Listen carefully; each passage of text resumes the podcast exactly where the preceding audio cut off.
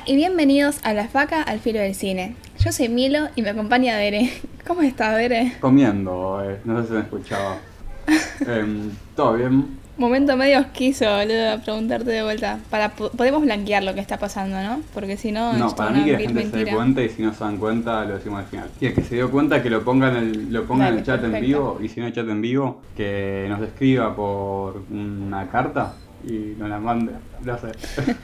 Eh, pero que se den cuenta. Ok. Bache, ¿vos qué decías? Estoy masticando. Ah, perdón, perdón. Bueno, voy a hacer tiempo mientras mi compañero de, de programa sigue masticando. Voy a formular la siguiente pregunta. Bache, querido, mi compañero de, de programa, que ya lo dije, ¿cómo estás? ¿Tragaste ya? Sí, muy bien, muy bien. Ahora estoy un poco triste por la muerte de Messi, ¿no? Que no, No. nadie se la esperaba. No, bueno, eso se corta. Por mufa, por las dudas. Ay, no, Dios mío. No, no dijimos nada sobre si hacíamos el necroprode o no al final. Sí, ¿Qué ya, dicen? ya. Bueno, ¿cuáles son sus predicciones? Para, para, para. Eh, para mí Messi tiene Vamos a marcarlo puntos. ¿eh? mejor. Primero vamos a decir que el necroprode es hacer un prode que eh, famosos van a Sí. morir este año. ¿Qué es un prode? Para la gente... Como una lotería, un bingo, una quiniela, tal vez. El prode, nadie... Eh, hay una historia muy graciosa de un. Hay una historia muy famosa y graciosa de un equipo que se puso en el pro de que empataba un partido eh, dentro de todos los resultados de la fecha. Y era el último partido de la fecha y llegaron con la chance de que si empataban ese partido ganaban el PROE. Y los tipos empataron el partido y se podían festejar como locos todos porque ganaron el PROE y los de otro equipo no entendían por qué festejaban tanto si, si ya estaban descendidos, no sé. Claro. Eh, y era porque habían ganado el PROE. Esa historia está muy bien y, y la recomiendo en un programa que dice Sport que vi hace muchos años. Eh, véanlo. Em, bueno, Necroprode, eh, para mí hay que hacer categorías. Estrella nacional, estrella internacional y revelación. Uh, sí, sí, sí. Sorpresa. Claro. El kinder. Eh, ¿Quién empieza? A ver, yo me voy a poner a, a buscar un par de cosas. A mí me viene un nombre y yo soy medio bruja. Entonces, este nombre que es muy random, para mí va. es por algo. Tipo, no tiene sentido que haya pensado en esta persona sin, si no era por alguna señal. Jimena Capristo. Uf, No tengo idea por qué me vino ese nombre. Ya está. Lo dije. Sí, yo creo que sí, revelación, joven. porque me, me- me surgió el nombre, boludo. Sí, sí. A ver, vamos a hacer un, una seguida de, de la historia de Jimena Capristo. Contame, ¿cuáles son sus orígenes? Jimena Capristo, si mal no recuerdo, arrancó en Gran Hermano. O le estoy pifiando. Eh, bueno, sí, a ver, lo voy a buscar. Nació en el 77, tiene 44 años, una mujer joven que mide. eh, ah, no, no dice, pensé que decía. Eh, pero que dice que se hizo conocida en el 2001, año caótico argentino, pero la pegó mucho Gran Hermano ese año. Y se hizo conocida por eso. Es una actriz, modelo y vedette argentina. Y está casada con Gustavo Conti, que me parece un banana. Pero bueno, cosas que pasan. Eh, bueno, si quieren yo digo mi, mi revelación es eh, Darío Lopilato. No, papucho. Pues yo a Darío Lopilato eh, no quiero hacer acusaciones eh, en vano, pero el tipo laburaba animador en Bariloche y me parece muy, muy petizo para aguantarse Oh. tanta marca. Así que yo me la mi ardita revelación es Darío Lopilato. Yo no entiendo lo- los memes de Darío Lo- Lopilato. Y ¿Cuáles son los el, memes de es el hermano, No sé, el eh, hermano como que- inhábil de Lucia- Luciana Lopilato, que tampoco es que sea muy hábil, pero es una persona muy hegemónica, no sé. Linda. Porque, Con la cara el- el acomodada, Diego, más que no ni esa, es impresionante. Claro, no, no. Eh, bueno, Bache, ¿tu revelación cuál es? Messi. Para mí la queda, pobre. Bache, por tu bien, que ojalá Messi no la quede. Porque si no, se va a armar quilombo. Y sí, tres pibes huérfanos, más vale. No, no, se va a armar quilombo sobre tu persona. Yo que vos caminaría con cuidado. Eh, pero bueno, a ver, internacional, ¿qué dicen? Y. hmm, Yo tengo un lugar muy seguro para mí, pero que ojalá no, no suceda. Yo voy a lo seguro, como dije. ¿eh? Em, para mí, el que la queda, ya dije que es un él, eh, es Anthony Hopkins. no, Tipo, lo, vi en El Padre y me pareció claro, ya muy yo hecho. Alzheimer. Yo tengo el Y- mío. ¿Cómo? Tiene Sí. Alzheimer. ¿Tiene el Alzheimer? padre, sí. No. Me está diciendo que No, lo que no, pasa en las películas no es real. Igual me está parece diciendo que acabo de escrachar a Dan Driver en vano. Yo creo que lo, literalmente lo maté porque tiene 83 No, vale. recién. Recién que tenía mucho más. 83 me parece una edad bastante digna. No, pero 92 se muere. Mira, ponle, le acabo de googlear Clint Eastwood y tiene Bueno. 91. Uh, Tipo, spoiler. Tipo, si quería... Yo lo iba a, votar a él. un voto muy coherente. Eh, Sí, sí, yo quería hacer algo así, pero no. Lo googleé y me, le fallé. Le pifié. Y Justo en una película que... Uy, se me cayó. Justo en una película que vamos a hablar más adelante, o yo voy a hablar, tal vez, no se puede ni mover, pobre. Eh, O sea, ya, ya como que la parte de actuar, ya como ya está, ya está, deja. No hace falta, ¿no? Jubilación. Sí, sí. ¿Qué es eso de trabajar hasta los 100 años? ¿Está loco? Y ¿Serio? bueno, pero es muy de, del hombre de su época, eso me parece. Tipo, la identidad en base al laburo, qué sé yo. Sí, es complicado, ¿eh? Porque mira, yo había pensado en alguna persona así medio loca que, que se la juegue mucho y ya sea grande y que ahora, no sé, viste, le puede pasar cualquier cosa, como Herzog, por ejemplo, que dije, oh, mira, un tipo, eso, que se manda a cualquier lado a filmar, que, que no creo que use mucho barbijo ni nada, pero tengo miedo, ¿eh? tengo miedo de hacer la gran bache y, y convocar la muerte de un ser querido, entonces me la tengo que jugar a algo más, más careta, y voy a decir eh, Clinton, porque es el único presidente, es el único presidente Clinton. que creo que sigue vivo, que, que no es Donald Trump. Ah, no, buenísimo, Biden, muere Biden, ahí está, Ah, buenísimo, perfecto. Se emocionó, nunca lo escuché, era tan emocionado Muere porque Biden. se dio cuenta que Sí, sí, sí. existía Biden. Estás pensando en qué presidente viejo que- Y claro, no, Biden es más viejo que cualquier expresidente. Está el uruguayo también. No, no, Mujica, ¿Mujica? no, no me lo Sí. toca Mujica. Yo estaba, estaba pensando en presidente yankee porque eh, no sé, siento que, que hay muy pocos países, a menos que me esté olvidando de algún dictador, una cosa así, pero otros otros líderes políticos importantes que tengan ed- edad de, de que les dé un bobazo, que se agarren COVID, una cosa así, eh, no hay muchos que, que me sea indistinto. Como que... bueno, Che, tengo una categoría para el juego, dos categorías para el PRODE. Una es eh, quién va a ser la muerte por sobredosis del año. Y otra es cuál va a ser la catástrofe que suceda en el año. Sobredosis igual medio pasó de moda ya, ¿no? ¿Vos decís? Sí, ahora. No, Mirá que está, mucho repu- trapero dando vueltas. sí, está repuntando, ¿eh? Porque encima Sí, sí. ahora es como recetado. Uh, es verdad, también está eso. No, no. Para mí no... Mm. ¿No te copás? Bueno. Si quieren nos copamos, pero yo digo que para mí queda en blanco el premio. Hay una pibita que canta y hace esas cosas. Eh, Lobato. Demi Lobato, ¿puede ser? Sí, bueno, pero Demi pasó por cada una, pobre. Claro, esa está muy, está muy en boga. De, de Demi Lovato salió en el 2021 un documental que se llama tipo Vi al Diablo o algo así, algo con Devil, Dancing with the Devil, no sé cómo es. Eh, que te cuenta ahí la historia de ella. Pero es una poronga, ¿eh? es una poronga por el punto de vista que tiene ella eh, y la gente con la que se rodea. El único cuerdo en ese documental es Elton John, así que imagínense lo que son los demás. Eh, la mina como que probó crack, probó heroína, probó merca, probó de todo. Casi se muere como dos veces de sobredosis. Y como que al final de- del documental te, te cuenta medio que dejó la, los 12 pasos, no sé cuántos son la rehabilitación. Sí, dos. Y que ahora consume marihuana solo para, para desestresarte, des- de- desestresarse. Y que es un consumo cuidado y que está bien con eso. Y como que los amigos alientan así que, que ande controlada. Y es tipo, chabón, si, si ya casi murió dos veces. Eh, Al ¿Qué- final dice, a mí no me la contó nadie, ¿eh? Y se Claro. pega, se pega en el Y pecho. Elton, sí, sí. Y Elton John dice tipo, no, a mí la verdad que no me parece ni en pedo lo que está haciendo y que si corta tiene que cortar todo de una y preocuparse por mejorar. Y es la posta. Ahora eh, Demi Lovato está sacando un, un reality sobre experiencias paranormales y cuenta como que le tiene que sacar el trauma a los espíritus y se lo saca tipo mediante canciones, cantando, muy falopa todo. Tipo en Después paso reality... no- después sin que el paso no ¿Qué? sé nada. Claro, claro. No, no, en ese reality te, te dan falopa ahí tipo de catering, ¿viste? Para poder seguir con, con el guion, porque no, no se explica si no. Pero bueno, sí, banco, banco lo de Demi Lovato. eh, Igual la yo nunca escuché una canción de Lobato. No sé, no es la gran cosa. A mí me gustó de chiquita porque miraba Disney, era fan de, de Camp Rock y esas porquerías. Ah. Pero, pero más que eso, no. Hizo un tema con Luis Fonsi, pero ya ahora mm, no, no, no la pega ni a palo. La otra que parecía que se, se la pegaba era la rubia de que giraba arriba de la, Ah. de la bocha. Miley Cyrus, no, Sí. Miley Cyrus anda re bien, boludo. Sí, sí. Eh, ahora está como en su etapa rockstar.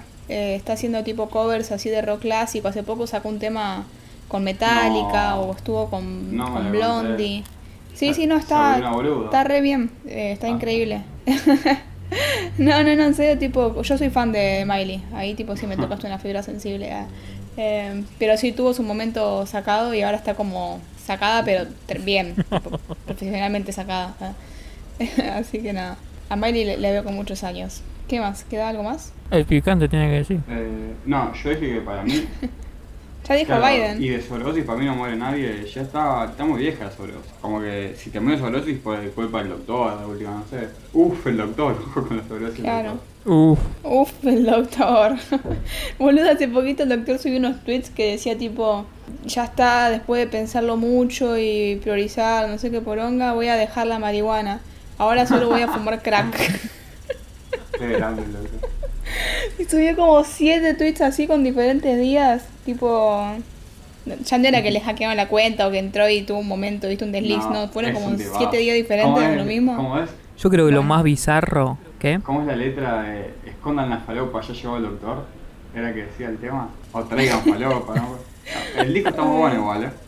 Otra vez estoy tomando falopa. No, no, no. Esa. Una canción del disco que no me acuerdo el nombre, que el disco este Fafa está muy bueno, en serio, ¿no? No, no, no sé, no es gracioso lo que estoy diciendo, es un, un muy buen. Sí, sí. Em, creo que lo más bizarro del doctor es que todos los supuestamente traperos importantes lo, lo reconocen encima. Sí, tiene un Muy tema loco. con Paco Amoroso. Hmm. Bueno, tampoco es mérito, ¿viste? Y si Paco Amoroso anda con la mote, ¿qué querés? Fumando flecha con la no sé.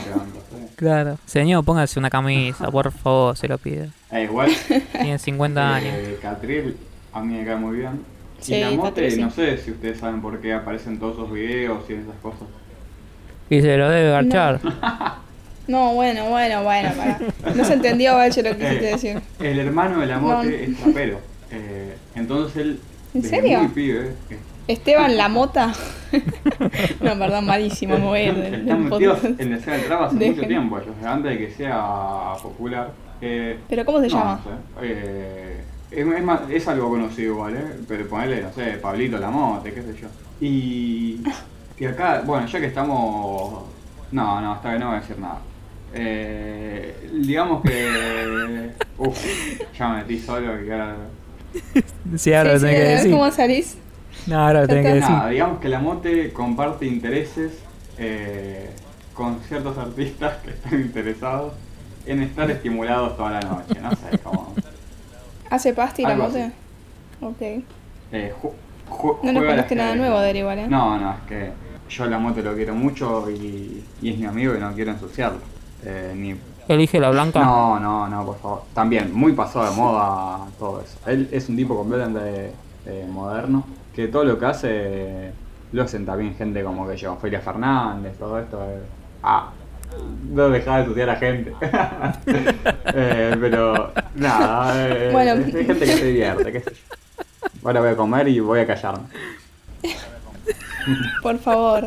Em, y así como en el capítulo anterior dejamos en suspenso nuestro top 5 de mejores películas, tenemos que continuarlo, claramente. Pero antes pensamos en, che, y esas pelis que no nos gustaron del 2021 es más, que nos parecieron una reporonga, no sé si lo... Bueno, ya lo dije.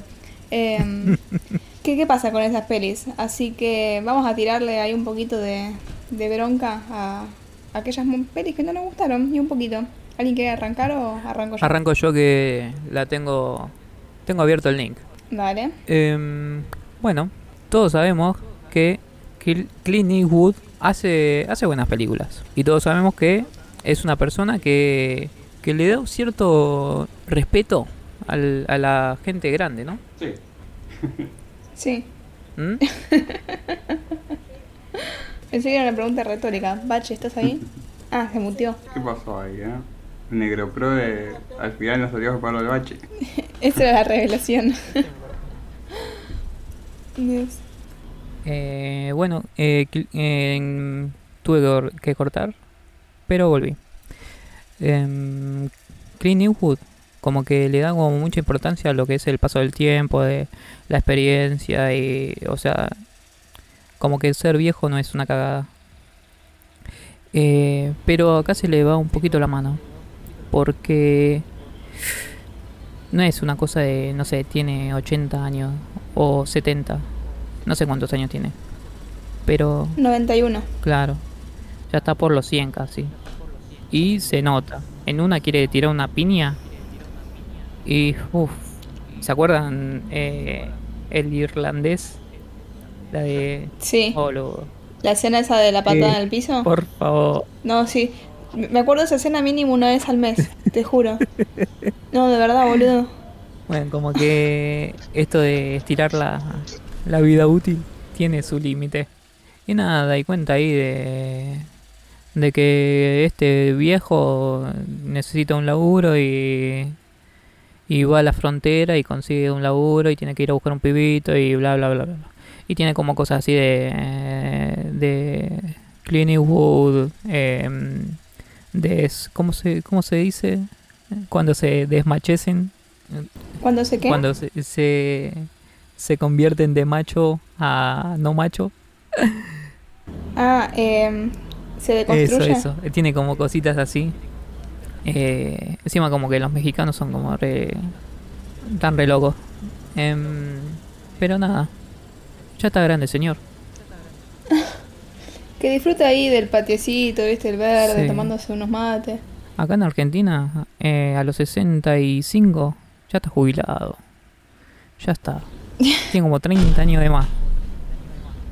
Y estaba la, la otra Gran Torino, que ahí como está bien, porque es no, no tiene como grandes movimientos de, de acción ni nada. Es todo como de palabra. Claro. Y ya está. Es- esa tuvo que haber sido su última película. Que el, el mensaje se entiende y todo todo se graba bien. Esta está como de más. Yo tengo dos para hatear. Elijan ustedes, ¿voy con la de la derecha o la de la izquierda? La izquierda. Hablo de las ventanas. Ok. Eh, voy a hablar de Last Night in Soho, dirigida por Edgar Wright, que eh, me había gustado un montonazo, como había dirigido otras pelis como la de Baby Driver o Scott Pilgrim o Shaun of the Dead, peliculones, es un capo. Pero en esta peli que sacó, eh, me parece que está todo mal, tipo, menos la, la elección, no sé, la parte estética.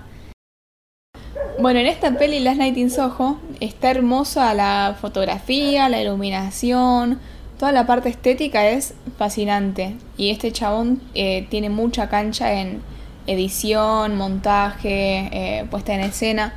En eso es, es perfecta, tipo, está muy linda. Aparte está esta mina, la argentina, Anya Taylor Joy, que la rompe, o sea, ella es muy, muy crack.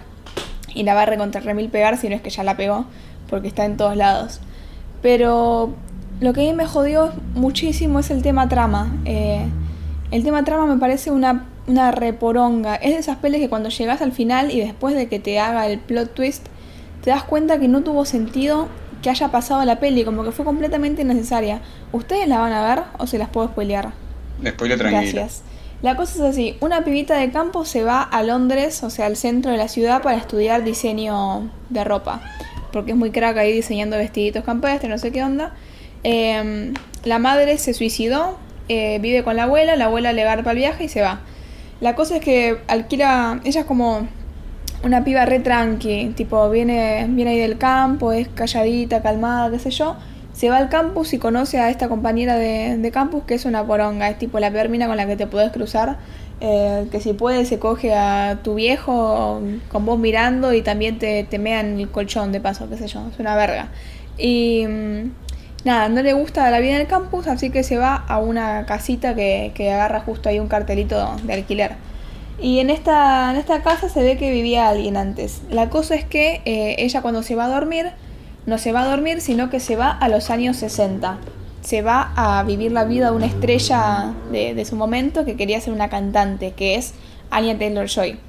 Eh, y como que le cambia ahí la personalidad. De a poco le va gustando tanto la vida de esta mina que va intentando parecerse a ella en, en su día a día. Y a la vez, mientras la va conociendo, se da cuenta que eh, tuvo un pasado oscurísimo con un chabón que, que parecía que iba a ser su amante. Eh, esperen que la, la gata me saltó encima. Ahí está. Eh, un chabón que parecía que iba a ser su amante, que termina siendo su manager, pero que en realidad termina siendo su proxeneta. y la mete a un, a un mundo oscuro de, de prostitución, a, a esta estrella de los Tengo 60. una pregunta. Eh, ¿Es sí, parecido decime. a Demon? ¿De Neil? Demon? Eh, estéticamente puede ser eh, por los colores nomás, pero en trama no, en no la trama medio que era más o menos lo mismo. Eh, ¿Por qué puntos decís? A ver, capaz, no estoy viendo yo. todo este mundo del modelaje también estaba un poco mezclado con la prostitución y con eh, las drogas y qué sé yo. Bueno, sí, rebuscadamente puede ser. Eh, la, bueno, la cosa es que se va metiendo ahí en este mundo de la otra y se da cuenta que es, que es horrendo. Cada vez que se va a dormir tiene miedo, tiene ataques de pánico, empieza como a cambiar su vida. Y después en un momento se da cuenta que este proxeneta la, la mató a ella, como que le cortó la garganta y, y la asesinó a esta mina. Entonces como que ahora está empecinada en buscar al asesino real en, en su vida de despierta, digamos. Y se da cuenta que es un viejito de ahí, qué sé yo. Entonces, nada, quilombo. La cosa es que tiene un compañero de, de cursada, que es un, un pibito, que es la representación de, de la bondad hecha, hecha Uri.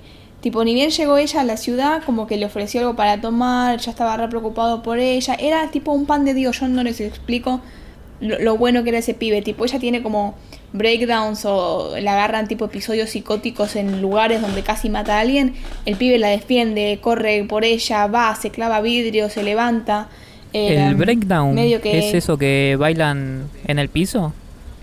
¿Onda hip hop? No, no, Buena onda. eso es breakdance. Hijo de puta. Em, Em, me desconcentraste porque mi tía me acaba de mandar un WhatsApp. Pero bueno, eh, el tema es que la película se va muy por el lado de la prostitución está mal, tipo, mira cómo consumen los cuerpos de las mujeres. Tipo, e- es muy claro el mensaje, tipo, ay, no, no quiero decir tipo 80 veces, pero es muy claro el mensaje de, mira qué malos que son los hombres, son unos cerdos, consumen a las mujeres, eh, este negocio está completamente mal, está todo podrido. Eh, es, está tipo, pero te lo grita la película. Yo no les explico cómo te lo grita. Literalmente te cachetean ahí en la jeta y te dicen, los hombres son, son un asco. Tipo, es como cruzarse con una radical en, en Twitter, básicamente. Y después tenés como este personaje que les conté del pibito que está en la cursada con esta piba, que es la personificación del bien y como que eh, se presenta como figura redentora de todos los otros hombres.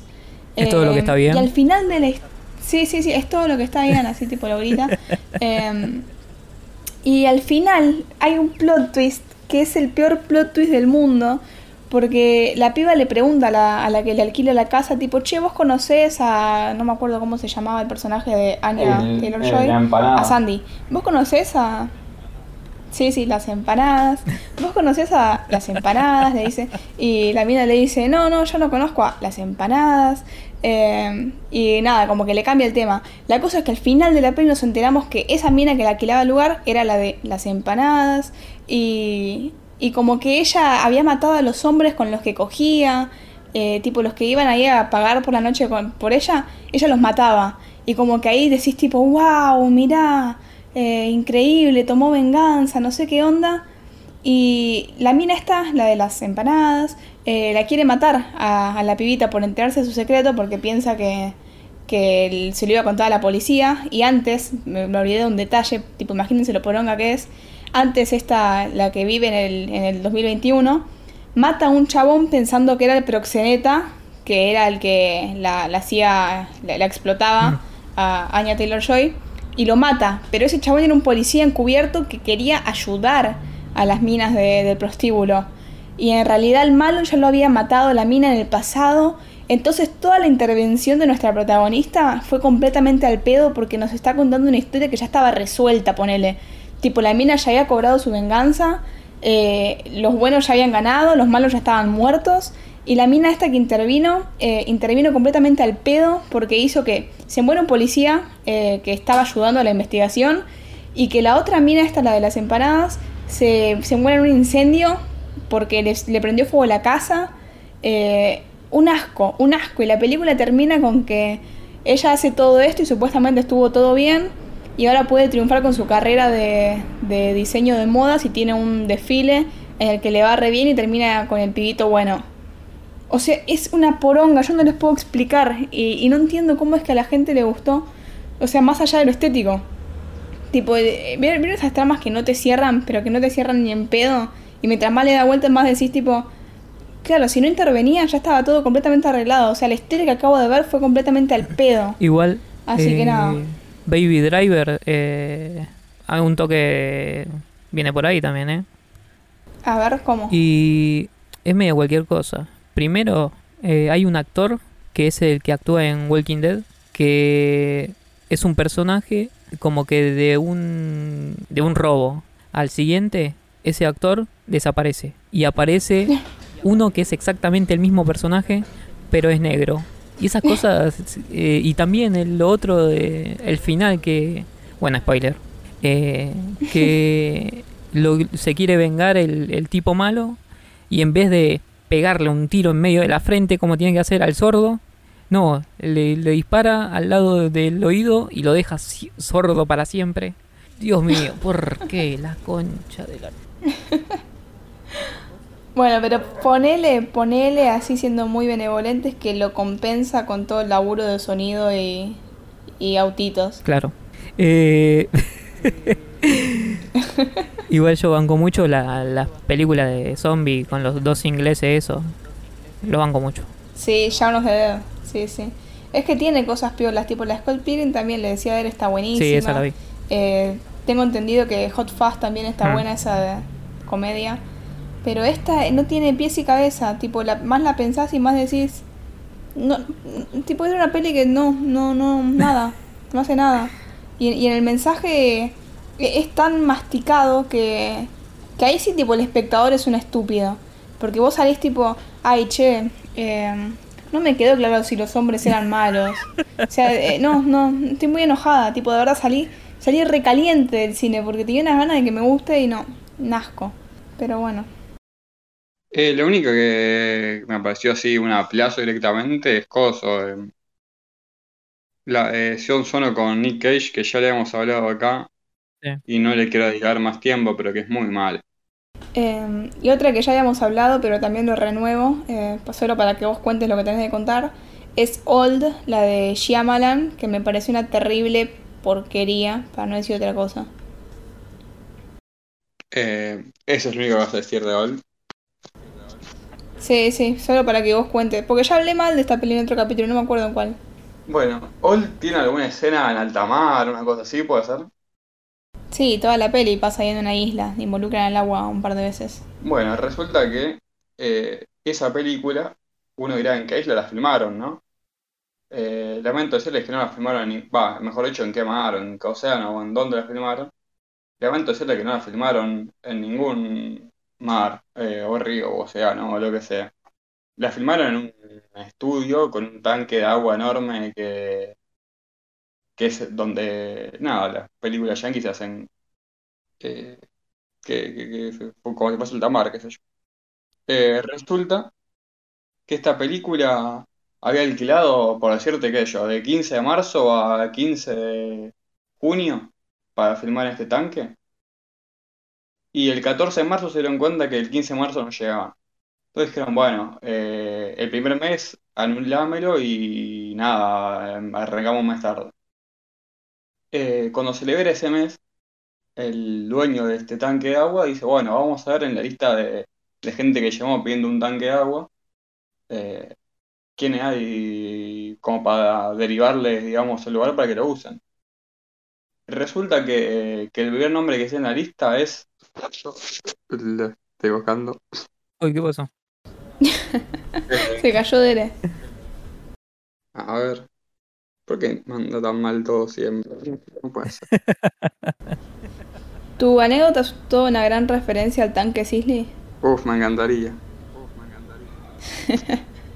Eh, bueno, el primer nombre que aparece es Pablo Giorgelli. Eh, ¿quién es Pablo Giorgelli? Director argentino que saltó a la pseudofama por las acacias y que este año hizo una grandísima película que estuvo, es la primera en no entrar en mi top 10, eh, que es La Encomienda, que es una película No. que transcurre en alta mar y que fue filmada justamente el mismo tanque de agua que Old eh, un mes antes que gracias a que la cancel a que suspendieron ese mes. Eh, nada, y el productor y el director contaron esto en, en Mar del Plata y nada, quería comentárselo. Y le encomienda muy linda película, que no la hablamos nunca. Eh, una película así medio aventuras, de naufragios, de un tipo solo después de un naufragio bancándosela contra viento y marea y después eh, descubriendo un, a un, eh, creo que era haitiano o dominicano, eh, y, siendo los únicos dos supervivientes en todo este lugar enorme y esperando para encontrar, eh, nada, tierra firme en algún lugar. Eh, pero resulta que además es una película de aventuras muy divertida. Hay todo un mensaje político bastante claro que por algún motivo el director lo quiso remarcar demasiadas veces después en la, en la charla y me, me dio un poco de paja.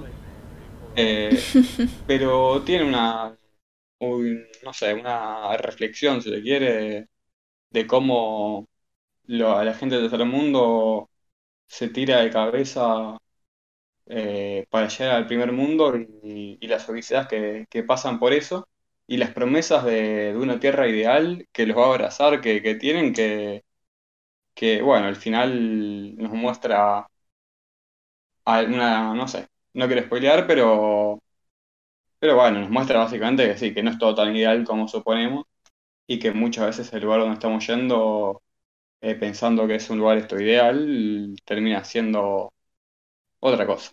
Eh, película, película. La encomienda, no old. Por favor, no se confundan. Bueno, y dicho, dicho todo esto, podríamos ir ahora sí con nuestro top 5 de, de lo mejor del año, ¿les parece? Me parece. Ya que tanto lo, lo favoreamos. En el puesto número 5 se nos queda la serie, eh, serie documental Untold, Historias al Descubierto. Eh, Pero bueno, en- Lo criticamos Sí. a Ginás y después ponemos una serie como una de las mejores películas, ¿viste cómo somos? Claro. Somos peor que los galletes de Sonima y que Manuel Mar al final. Sí, yo quiero decir que para mí, si bien está en formato serie, porque tiene así como la intro, todas empiezan igual y qué sé yo, eh, para mí yo lo considero una película. Porque los directores son diferentes, los formatos son diferentes. eh, básicamente son, son cosas completamente diferentes una de la otra. Lo que tienen en común es que son cosas eh, medias fuera de, de cámara eh, y que involucran a eh, deportistas. Solo eso. Ah, y bueno, arrancando por el que yo creo es el peor, es el de Kathleen Jenner o algo así. Caitlyn Jenner, sí, sí. Qué memoria, increíble. Eh, bueno, yo quiero decir que ese es el más flojo. Pero porque... Pero aún así está Sí, sólido. está bien. Tipo, no es. Sí, sí, ninguno es malo.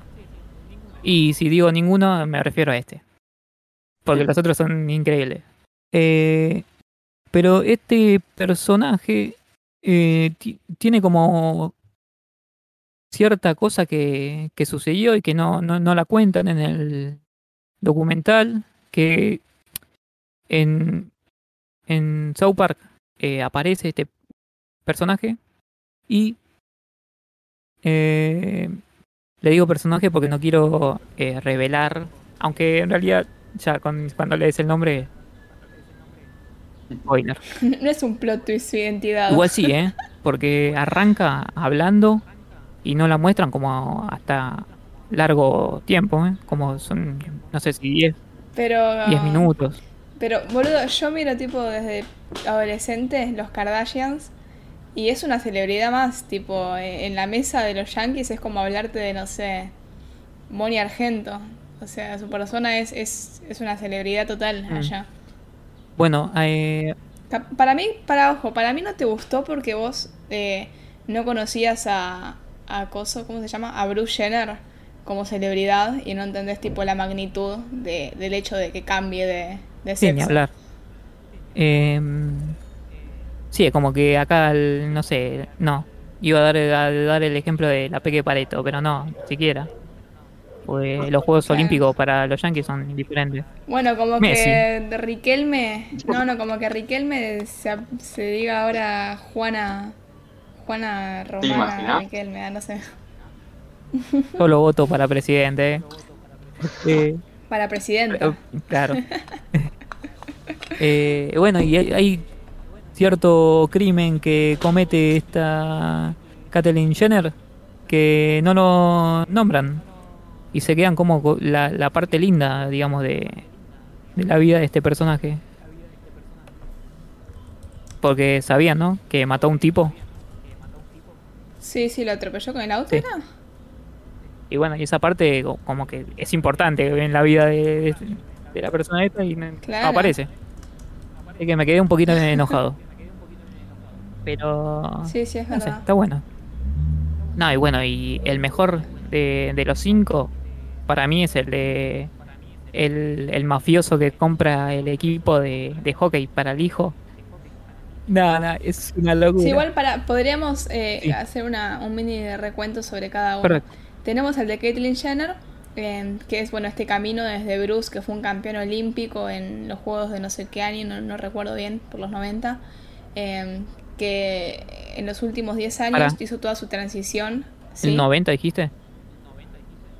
Eh, lo de los Juegos Olímpicos no fue en los 90. No, no, más 80. Tipo la década de los 90. Ah, ok. Bueno, por ahí entonces eh, lo podría buscar ahora. Porque jugó contra Eh. uno que era de la Unión Soviet- o so- ah, Soviética. tenés razón, sí, sí, sí, tenés razón. Lo voy a buscar porque no. No quiero decirlo así nomás. Olímpico. Sí, sí, cualquier año tiré. En los 90, bueno, restaré 14 años. Salió tipo medalla de oro en el 76. Eh, y en el atletismo yo no tenía idea eh, lo, que, lo que era, porque o sea, cuando están los Juegos Olímpicos miro así por arriba, voy haciendo como zapping entre disciplinas. Pero el atletismo incluye, eh, ¿te acordás de cuántas baches? ¿Pueden ser que eran Y 10? s- más o menos. Poner un poco Incluye menos, como pero sí. Claro, incluye una jornada de no sé cuántos días en los que tenés que hacer prueba tras prueba tras prueba, que incluye, no sé, jabalina, bocha, correr, eh, saltar con el Saltar palito. en largo, eh, saltar en alto. Claro. El palito Sí, sí, es una locura. garrocha, ¿no es cierto? Claro. Bueno, sa- salto de gar- con garrocha, bueno, basta. Por favor, basta. Me están haciendo quedar mal. Saltar, eh, la, cor- la carrera esa con obstáculos también. Claro. Le salto de vallas, sí, sí, también. Y yo antes pensaba, no sé si seguirá siendo igual eso ahora, pero yo pensaba que tipo cada persona como que era muy crack en esa, en esa disciplina particular, tipo salto en valla tiene a todos sus, sus competidores, salto con garrocha, todos sus competidores, bueno, no, eh, al menos en este momento eran eh, los mismos y durante no sé cuántos días y había que hacer todo. Y No, te cuentan no, cómo tenía que hacer. no o sea, hasta donde sé yo que no soy bonadeo, ahora como que me parece que cada uno tiene de última sus especialidades, tipo eso, Bolt te corría capaz que, no Claro. sé, en seis disciplinas, pero que eran Claro. 100 metros, 200, 400, 1000, eh, no sé, eh, en equipo y, y mixto, por decirte algo. Pero no es que iba a tirar jabalina Claro. también. Sí, la que tira la bocha acá, eh, en Argentina.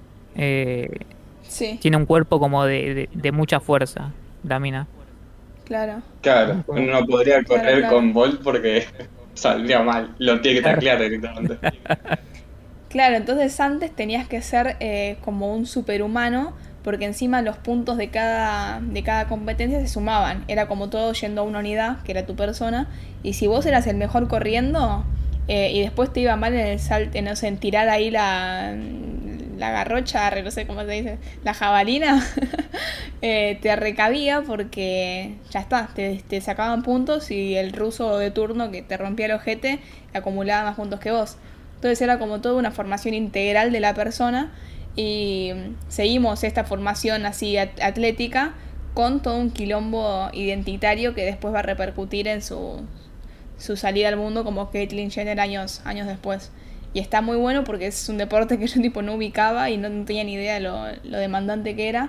Eh, plus tipo todo, todo el quilombo de, de la identidad. Eh, pero bueno, ese es el de Caitlyn. Después el otro que mencionaba Bache, el de la mafia, eh, ese que dijimos en el capítulo anterior, Crimes and, Penalties.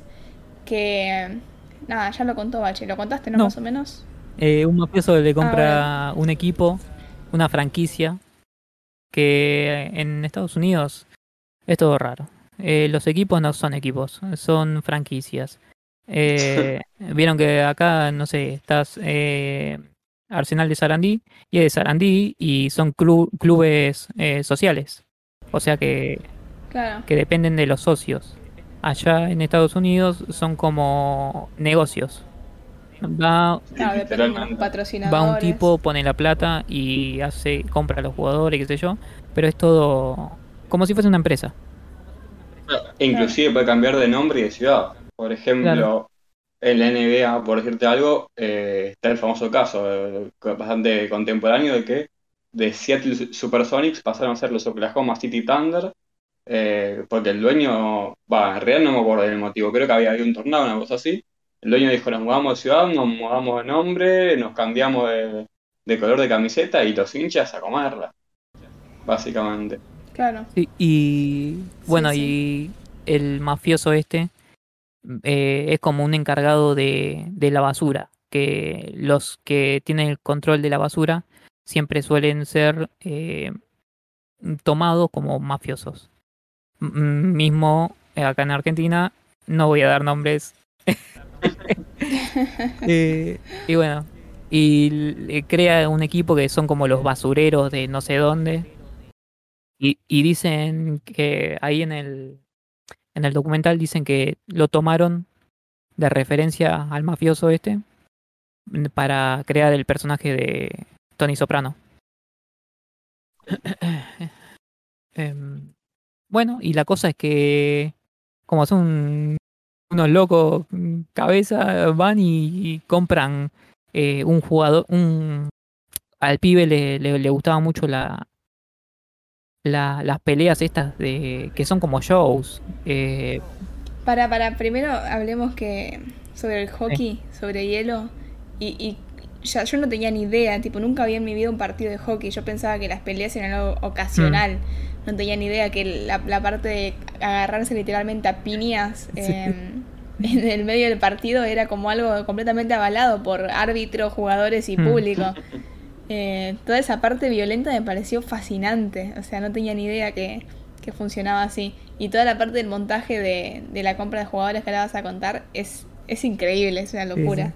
Eh, bueno, porque es legal en el, en el en medio del partido si te agarras bronca con alguno eh, se sacan los guantes la, máscara y se agarran a las piñas y el referee dice para el partido estos dos se están agarrando las piñas.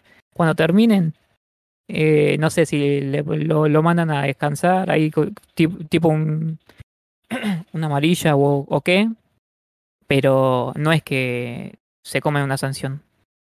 Y eh, al pibe, eh, cuando era chico, le gustaba mucho, además del hockey, las peleas estas de tipo 100% lucha o titanes en el ring. Y eh, el primer fichaje que hace eh, trae a su, su estrella de las luchas a que juega el hockey. a Vicente Viloni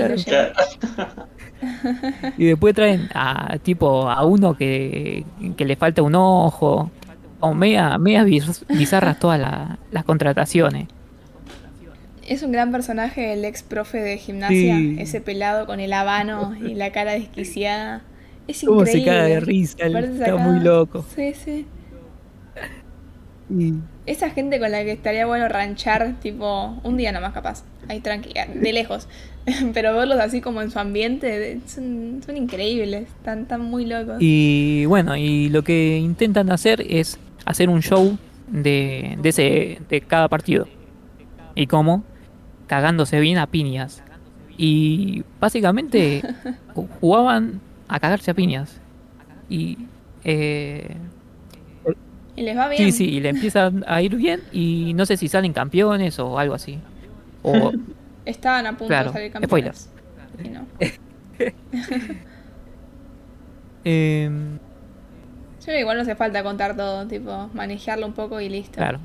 Bueno, véanlo, es el mejor. Está increíble. Sí, para mí es el mejor Tipo, sí, sí. de los cinco. Eh, En, en dinámica y los desquiciados que están, es, es el mejor. Sí, sí. Eh, bueno, después tenemos a otro que se llama Breaking Point. Eh, que si no me equivoco es una terminología así de- del tenis. Claro, si eso, eso si querés, puedo, como soy especialista en el tema, Dale, por favor. eh, es otro juego de palabras. Eh, pues breakpoint se le dice al... A ver, como... En el tenis, como sacar es una gran ventaja, El saque, claro. cuando vos ganás un, un game, un juego, con el saque del otro, estás eh, sacándole algo muy importante al otro, ¿no es cierto? Entonces, cuando estás a un punto de hacerlo, se dice eh, break point. Pues estás a un punto de quebrar. Quebrar Punto el para partida. ¿no es? No, eso es otra cosa. Eh, ese es el, el match, el match point, el punto para salir campeón, va, para ganar el partido. Eh, pero bueno, ese es el término. Y breaking point es un juego de palabras, pues este, el, el breaking en Estados Unidos, va, en inglés, yankee me parece, es la expresión que se usa como el, el volverse. Eh, tipo el breaking bad es que el tipo Claro. se vuelve mal, entonces el breaking point es como de esta de, de ir, no sé, volviéndose hasta este punto de locura, porque la- eh, el capítulo este eh, trata sobre Marty Fish, que era un jugador que eh, quienes, eh, no sé, tengan más de 15 años y hayan visto tenis lo recordarán porque jugó hasta hace bastante poco, dentro de todo. Yo por lo que Eh. entendí, eh, siempre fue como un medio pelo. Sí, ese, digamos, medio pelo... O nacido para segundear. Claro, es que Claro, cebollita. son estos deportes que son, viste, los deportes individuales son como muy exitistas, entonces capaz el ser el 30 del mundo, que es una locura, ser de los 30 mejores Claro. es un delirio y ser top 30 en el tenis capaz que, que está visto como fracasado, ¿viste? Fischer un poco eso. Eh, tuvo un momento así pico que llegó a ser número 6, 7 del mundo, si no me equivoco. Eh, que igual nada, es una locura, ¿no es cierto? Pero eh, él, No, igual ahí, ya te adelantaste en el documental. sí, bueno. Sí, lo que muestra. Eh, lo- claro, lo que muestra en realidad más que nada es eh, esto, que era un nacido para segundear de un amigo suyo de la academia, que era Andy Roddick, que se sí era bastante más Que tiene una cara de tipazo, boludo. En la vida alguien con tanta cara de tipazo como Sí. Andy Roddick. Sí, igual muy yankee, boludo, medio Stifler. Eh, Sí, total, total. Pero me parece un tipazo, no sé. sí, sí, sí. Y eh, un jugador, uno de los saques más extraños que en mi vida, que él sí fue número uno del mundo, fue toda la bola, hasta que llegó Federer, como dicen en su momento, que, que ahí se terminó la joda a todos. Es increíble cómo parece tipo el huracán Federer. Es- Tipo, todos cuando hablan de Federer, la, la cara se les pone la mirada vacía, como que tienen flashback de Vietnam. Sí, sí. Tipo, y después lle- llegó Federer y se les transforma la boca, ¿viste? Y, y después Nadal, y, y se les cambia más la cara, y después Diego Claro. por el piso. Es que- no, debe, ser- debe haber sido muy difícil vivir esa transición, porque para quienes no sepan, son los tres mejores jugadores históricos, que hicieron al mismo tiempo, uno tras el otro, básicamente, como que eh, muy poco tiempo te asesinaron cualquier intento de ganar algo en la vida, básicamente.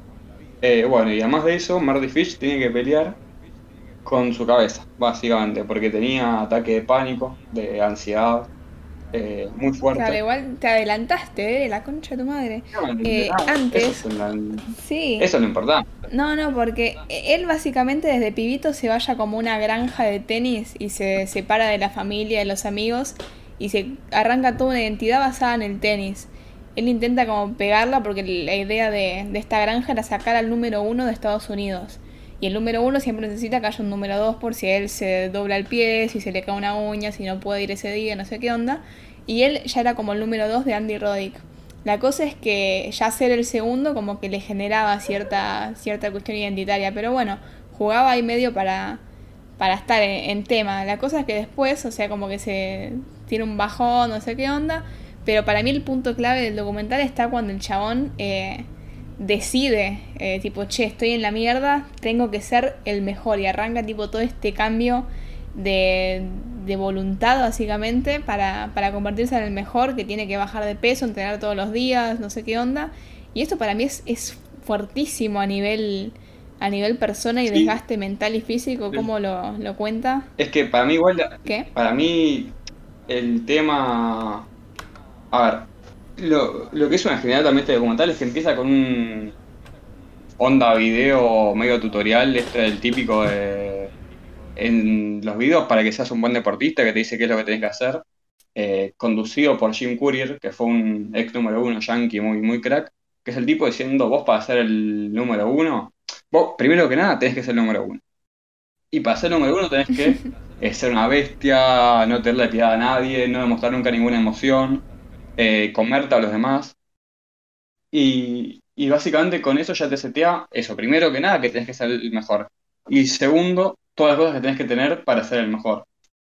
Eh, y eso yo creo que es, eh, es una genialidad, porque te muestran primero el exitismo yankee, porque te muestran toda la movida de los medios y de los ex deportistas diciendo, mira, Fish es bueno, pero no es el mejor. Y si no sos el mejor, en este país no salís, básicamente. Eh, y todo eso termina llevando a que Fish sea un tipo eh, obsesionado con ser el mejor y que choque constantemente con no poder serlo y con que no tiene lo que se necesita para hacerlo, según lo que han dicho siempre. Porque él es un tipo que cuando tiene un match point se caga y vos le ves la cara a 50 metros que el tipo está pálido con ganas de irse a la casa. Y en cambio Roddick, ponle, decían que él no tenía esa cara, pero Roddick después contaba que por dentro estaba recontra cagado y que la cara de loco que ponías para hacer un punto en realidad era todo acting, pues estaba llorando por dentro, básicamente. Eh, Claro. y te plantea un poco esto. Me parece muy, muy clave eh, eh, cómo muestra esta, esta exigencia meritocrática como contracara de- del discurso que acá tanto quieren imponer, tipo, no, mirá los grandes, cómo se esforzaron, no sé qué onda, y detrás de ese esfuerzo hay todo un desgaste y un bajón, una carga mental que, que es imposible de mantener a largo plazo. Sí, Tipo, toda sí. esa, esa idea de, de maquinaria en cinta, de producir la estrella y si no sos vos es la otra y tenés que ponerse al máximo porque si no vas a ser vos va a ser otro, eh, Ah, no, no- no se puede de mantener toda la vida. Sí. Claro, totalmente. Y además también tiene esta eh, plantea algo que siempre es muy genial, que es el que no se puede hacer el mejor básicamente en nada, pero nada, que hay cosas que, que no dependen de uno ya, el ser el mejor. Sí, y que no se puede ser el mejor todo el tiempo. Tipo, ni Superman es Superman todo el tiempo, voy a querer esa frase. Pero, pero ni- ni- y el más bueno es el más bueno todo el tiempo. O sea, es imposible sostener como, como una cuestión existencial, tipo como un timón existencial todo el tiempo. Sí, sí, pues, Eh, no se puede. e inclusive eh, te muestra esto que eh, eran dos mortales menos Federer, Nadal y Djokovic. Porque de verdad, Federer, Nadal y Djokovic tenían un nivel de, todo que, hace que parezcan inmortales al lado de estas personas. Pero mismo ellos tres tuvieron, más por lesiones, igual que otra cosa, obviamente, pero ellos también tuvieron momentos en los que vos lo ves cagado, eh, o, los ves que, fueron superados, digamos, que, demostraron ser humanos. Es lo que justamente se plantea todo el tiempo que no podías hacerlo. Esto de no mostrar eh, sentimientos, por ejemplo, es directamente inhumano. Y, y además yo creo que está muy bien eh, mostrado el tema del- de la ansiedad y del pánico. Pues yo nunca entendí cómo hacen los deportistas. Yo sinceramente, eh, si hubiese sido deportista de, ni siquiera de primer nivel, eh, de quinto nivel, debería haber ido mucho el psicólogo porque yo me pongo nervioso para pedir un penal de pedirle un penal a un amigo, no sé. Yo tengo que preguntar si acá en la parada del bondi ya me, me- me- la idea me hace temblar, Claro. ¿viste? Tipo, me estoy acercando a una viejita y es tipo, no, mirá si hablo mal y Sí, no. no, un desastre, imagínate. La Voy a persona que patea el un- penal para ser campeón del mundo, tipo, no sé, grosso en el Mundial 2006, ¿cómo mierda haces eso, boludo? ¿Cómo mierda no te desmayás yendo a patear? Fuera de joda, lo digo. Voy a, Imposible. admi- Claro. voy a admitir una cosa acá con ustedes. A ver. Nunca en mi vida pude meter A un penal, pero jamás, jamás. Jugando con una pelota de papel, ni jugando contra amigos, eh, nunca, nunca, nunca pude meter un penal. Dios mío. Yo la otra vez pasé la peor vergüenza de mi vida, boludo. El, el DT que nos entrena nos, nos dijo, tipo, si ustedes le pegan al travesaño, jugamos, a, jugamos partido el resto de la hora. Iba ahí cada una y hacía su intento, no era un intento cada una. Y yo quedé como de las últimas tres, ponele. Ya las últimas tres teníamos como la presión de que ninguno lo había metido antes. Y estaba tipo, uy, viste, ya cuando te, te estirás el costado de la remera, como que te empieza a apretar una, una camiseta suelta. Y, y voy a patear. Y la pateo tipo 7 metros lejos del arco y para el costado y baja encima. Tipo, boludo, me quería tipo enterrar abajo del cemento. No, no, no sé cómo seguir jugando ese día. Me quería ir, tipo, me quiero tomar un colectivo. quiero ir de acá. No, no sé, es un montón. Y tipo muy, muy talentosos también, el tema psicológico lo- los hizo Sí, mierda. Este, Y en el tenis de- hay mucho. Eh, Coria, por ejemplo, que tenía una habilidad impresionante y la cabeza lo traicionó siempre.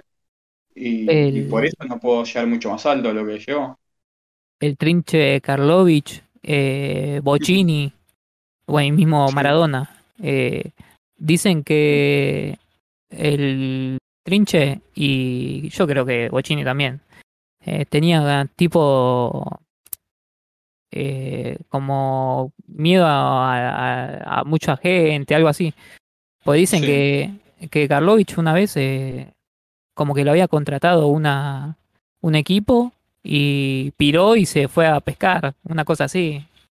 Sí, sí, sí. Y, es un, Sí, y no, son gente que, es que le sobra el, el talento. Hmm, Sí. Sí. Y Bocini es el más grande de todos, la concha de su madre. Eh, Yo no lo ubicaba. ¿Dó- ¿Dónde jugó? ¿Y quién sos vos? Ah, No lo ubicaba, boludo, te juro, no, yo tengo menos de historia. Bocini, Desastre. ¿no lo conoces? No, a Karlovich, boludo. Bochini es de Independiente, pero. ah, yo también no. pensé que estás descansando el bache, bardeando el único ídolo que tenía. No, no, no. Eh, Karlovich jugó en, en Barraca Central de Rosario, me parece que fue lo más alto que llegó. ¿No estuvo Ah. en Pero- Rosario Central? Capaz en los inferiores, pero ya en, en primera no, me parece que no, porque el tipo siempre jugó de segunda para abajo. Igual puede ser, ¿eh? Ah, Rosario. Central. Sí, es verdad, es verdad. es verdad. Eh, pero él tenía este mito de que iba a jugar con ese, con el equipo de amigos básicamente, y que iba todo el mundo a verlo. O sea, Bielsa por él contaba que se iba, lo seguía por todo el país, por ejemplo. Mm, Igual a Bielsa no le creo nada, pero bueno. No, no. Y está el, el mítico partido contra la selección que los bailó a todos. Sí, sí, tremendo, con Kempes, la selección de Rosario ganándole como 5 a 0 a la selección de Argentina. Impresionante. Eh, y después, Pero bueno, ¿seguimos con otro? Sí. ¿O hay más? sí, no, yo, va, no sé, eh, estoy para pasar a, al de básquet si quieren. Dale. Dale. El siguiente Antol se llama Malice at the Palace. ¿Tenés historia ahí del título, Dere? O... Eh, y del título, sabes que no lo había... Malice, que es tipo locura, cosa así, ¿no? Claro, creo que sí. Eh, yo no sé si será un juego de palabras con algo que no estoy entendiendo. El Palace Pero- es el, la cancha, Es ¿o no? Claro, el estadio, sí, sí. Eh, porque, Capaz que es un juego de sonido nomás, tipo Malice at the Palace, no sé. sí, pero viste Ni que idea. por cómo están siendo todos los títulos, va, como por cómo fueron los títulos, para mí es una referencia a alguna cosa yankee que no, Para, estoy para mí es eh, como. Viste que cuando una persona le pega a otra es Malice. Bueno, Bueno, eh, faltaba el chiste malo del capítulo. hablando, hablando de gente que le pega a gente, vamos a contextualizar a full. Eh, Dale. A principios de 2000 había un equipo que históricamente se caracterizó siempre por ser medio, medio fulero, o sea, el de mu- mucho quilombo, pegar, trash talkear, como hacía antes el bache, esto de, o fue en el episodio anterior, no me acuerdo. Eh, esto de comerle la oreja al otro ahí bardeándolo, que eran los Detroit Pistons, también conocidos como los Bad Boys, que eran ahí muy fuleros, eh, y no los quería nadie. Y también tenías Indiana, que eran medio picantes, pero que los tipos jugaban bien, qué sé yo, lo tenían tenían un par de jugadores que, que eran más, más técnicos, como por ejemplo Ray Miller, que es uno de los mejores tiradores de la historia. Y resulta que, por cuestiones lógicas, estos equipos chocaban siempre. Eh, que encima, como eran los dos mejores equipos del este, fueron varios años seguidos chocando, tipo jugando partidos importantes en el este. Y bueno, eh, después de que en una final, si no luego Detroit le gana a Indiana y los Indiana quedan todos deprimidos, el partido siguiente se pica, muy fuerte. Eh, porque Indiana tenía este tipo, este tipo que ahora se llama Meta World Peace, que antes se llama Ron Artes, que, que es muy gracioso, pues es muy violento y ahora se llama World Peace, que era, era un loquito, Una cosa. ¿sí? Todos lo- los que se cambian de nombre están como re locos, ¿no? En Estados Unidos. Para mí sí, por lo menos. Y cuando se ponen nombres que no son nombres, cuando ya empiezan a meter palabras, eh, que hacer una letra de una canción, capaz que se ponen. em, ¿Para cómo se llamaba Prince? Era como un símbolo que no tenía traducción. Sí. Quedó como el innombrable o algo así. Medio raro. nada, estaban todos re locos. Eh, pero resulta que este tipo, eh, Meta World Peace, en un partido, en este partido se vuelve medio loquito y la empieza a boquear, la empieza a boquear, ¡pum! Trompada, ¡pum! Trompada. Y bueno, uno dirá una batalla campal. No es lo más común, pero, pero pasa de vez en cuando. Pero se pudre todo cuando este Meta Peace se tira en la silla de comentari en la mesa de comentaristas y se toma, se tira como tomando sol, no sé, como durmiendo la siesta. Sí. Y a la gente de Detroit, que encima, eh, como el equipo era re loquito, la ciudad era medio loquito también, pues encima nada, Detroit es una ciudad de mierda, entonces medio que si no sos feliz con el básquet, no sos feliz con nada. Y la gente se... ¿Tenemos el equivalente argentino a Detroit? ¿Cuál Eh, sería? no, Uf. bueno, después del, del menemismo podría ser Avellaneda, qué sé yo. Puede cerrar un montón de fábricas. Bueno, Sí, está bien, ¿eh? Yo te, te compro. Eh, va por ese lado. Y bueno, la gente lo ve al otro payaso tirado tomando sol en la, en la cosa como turistas y dicen, mejor le vamos a revolear con lo que venga. Y le empiezan a tirar cosas, le empiezan a tirar cosas hasta que uno le encaja un vaso de cerveza en la jeta así plena. en el medio de la cara, sí, sí. Y el otro, como era un loquito de mierda, eh, salta a la tribuna.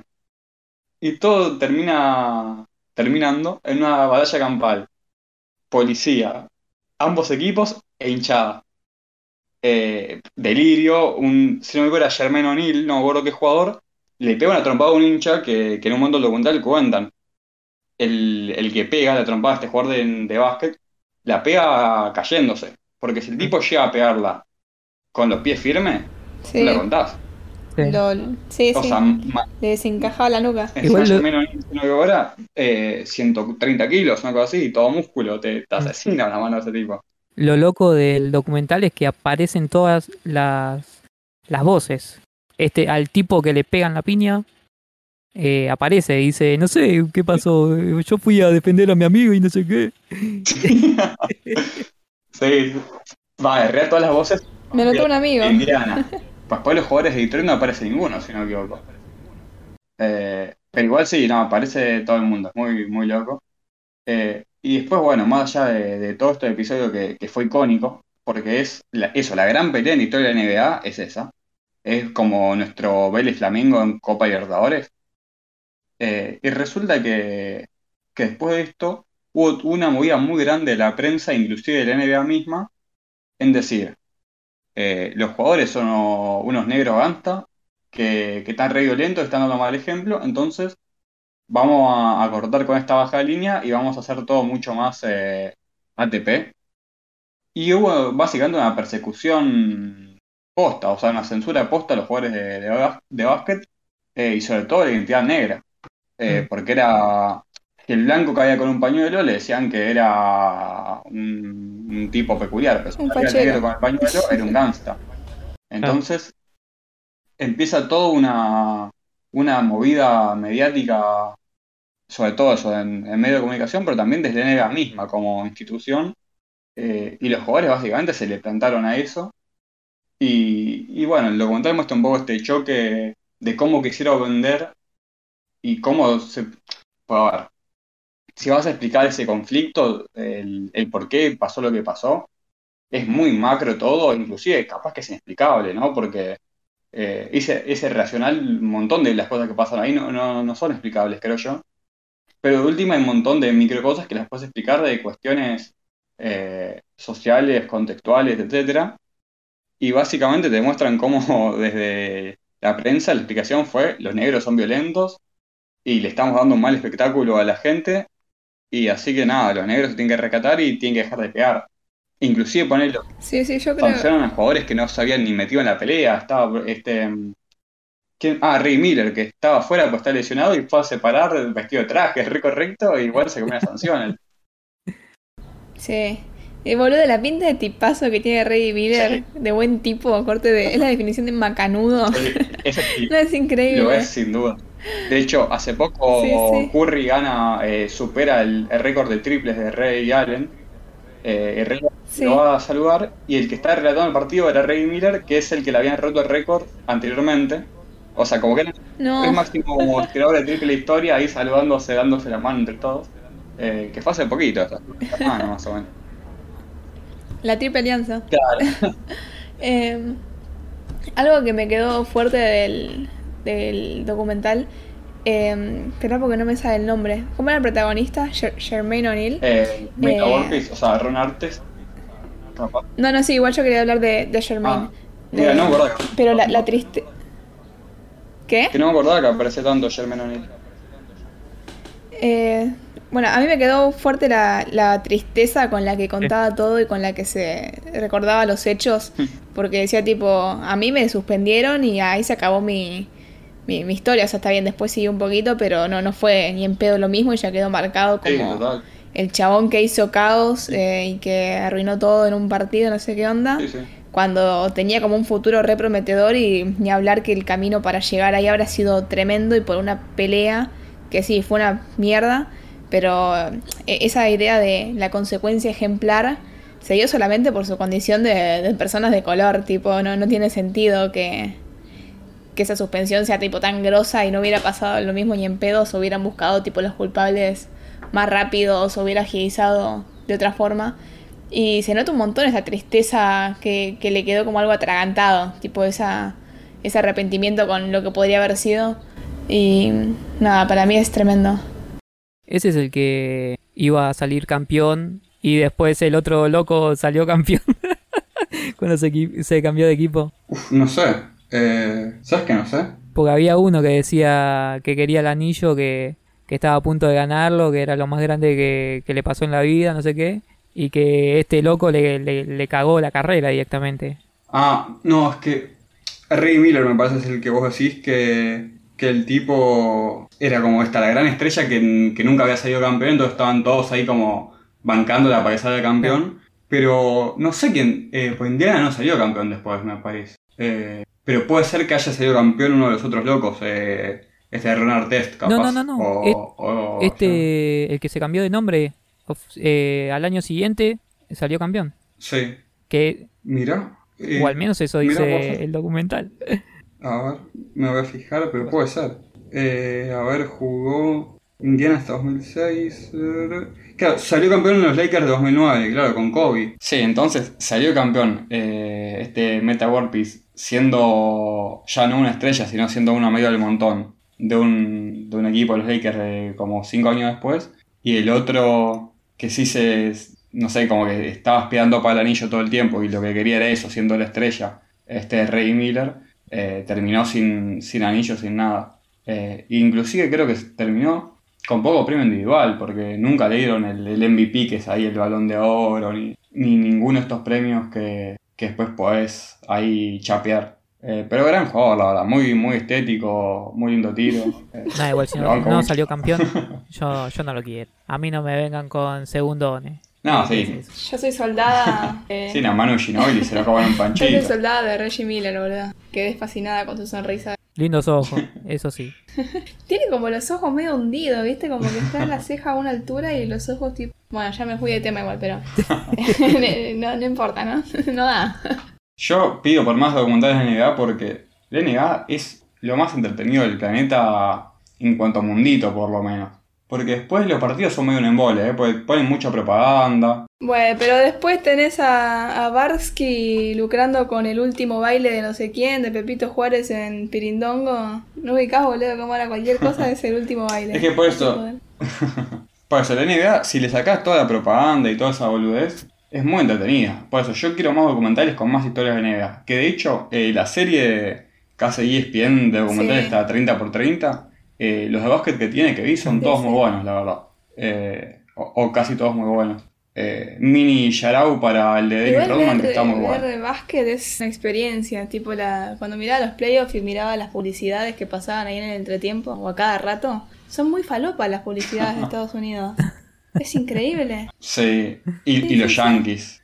O sea, cuando te muestran la tribuna y está el gordo en cuero bailando o Katy Perry a pesar de tener 60 años, mientras se tira un pancho en el pecho ahí con la mostaza. Son, están re locos. Y las propagandas son muy, muy chaguita encima. O sea, cuando vos ves la transmisión Yankees, que son las propagandas Yankees, digamos, eh, de la nada lo ves a Sí, Snoop Dogg sí. tirándose un freestyle mientras Messi baila al lado, como que. eh, y están Claro. publicitando Gupirá, como que no sé, es, es tremendo. ¿Vieron tremendo la serie esa tiene. de The Last Dance? Eh, Sí, yo no, está la tengo re pendiente, la Sí, verdad. sí. Ah, pensé que la estaba bardeando. pero sí. No, no, bardeaba a Barsky. No sé, últimamente hizo un montón de cosas con el nombre tipo el último baile de tal cosa. Y como que está robando ahí con eso. Claro, porque sí. pegó mucho la serie.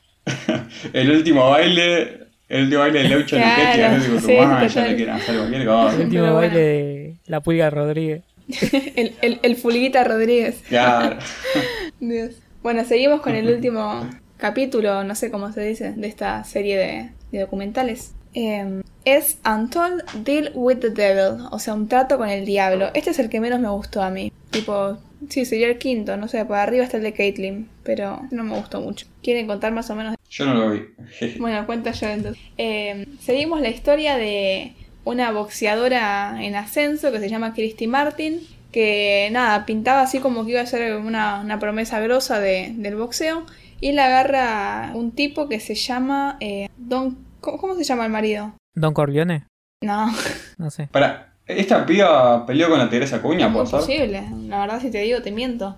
Eh, No, no me mientas. Tenés que decir mentime que me gusta. Pero bueno, eh, no me acuerdo el nombre de su esposo. La cosa es que su esposo era como un así formador de, de promesas ahí en un potrero que no es potrero para, pero para boxeadores. Es como el Mickey. Eh, claro, sí, sí. El Mickey, pero bueno, ahora vamos a contar por qué no es el Mickey y esperamos que el Mickey no esté ni cerca de este tipo. Eh, bueno, la forma y la mina la empieza a pegar, empieza a ganar un montón de, de peleas, eh, se, va, se va para arriba, ¿viste? Y nada, después este, este estrellato eh, empieza como a, a traer tipo más gente, más contactos, no sé qué onda.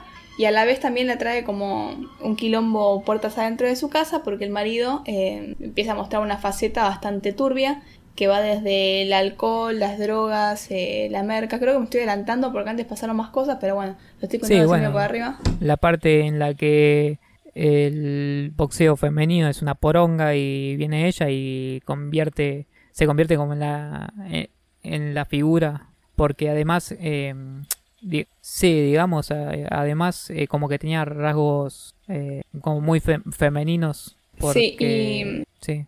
Y su forma así como de, de mojarle la oreja al otro, o sea, a la otra, era bastante cancelable hoy en día, tipo les decía como, eh, vos, leviana de mierda, no sé qué onda, te voy a cagar a piña, no sé, como que se iba mucho por el lado tipo bardeando con el tema de la sexualidad y con comentarios así bastante picantes y como que todo esto estaba bastante elucubrado. ¿Qué palabra usaba? Che, vos tenés un vocabulario bastante amplio en este tema, podés ilustrar. sí pero hablan en inglés yo no sé inglés Claro. Y la cosa es que esta mina en su pasado tenía como algo así medio de, de homosexualidad, que, que lo empezó a tapar cuando la pegó con el boxeo, y usaba mucho este arsenal de, de insultos así discriminadores en la cancha, en el ring.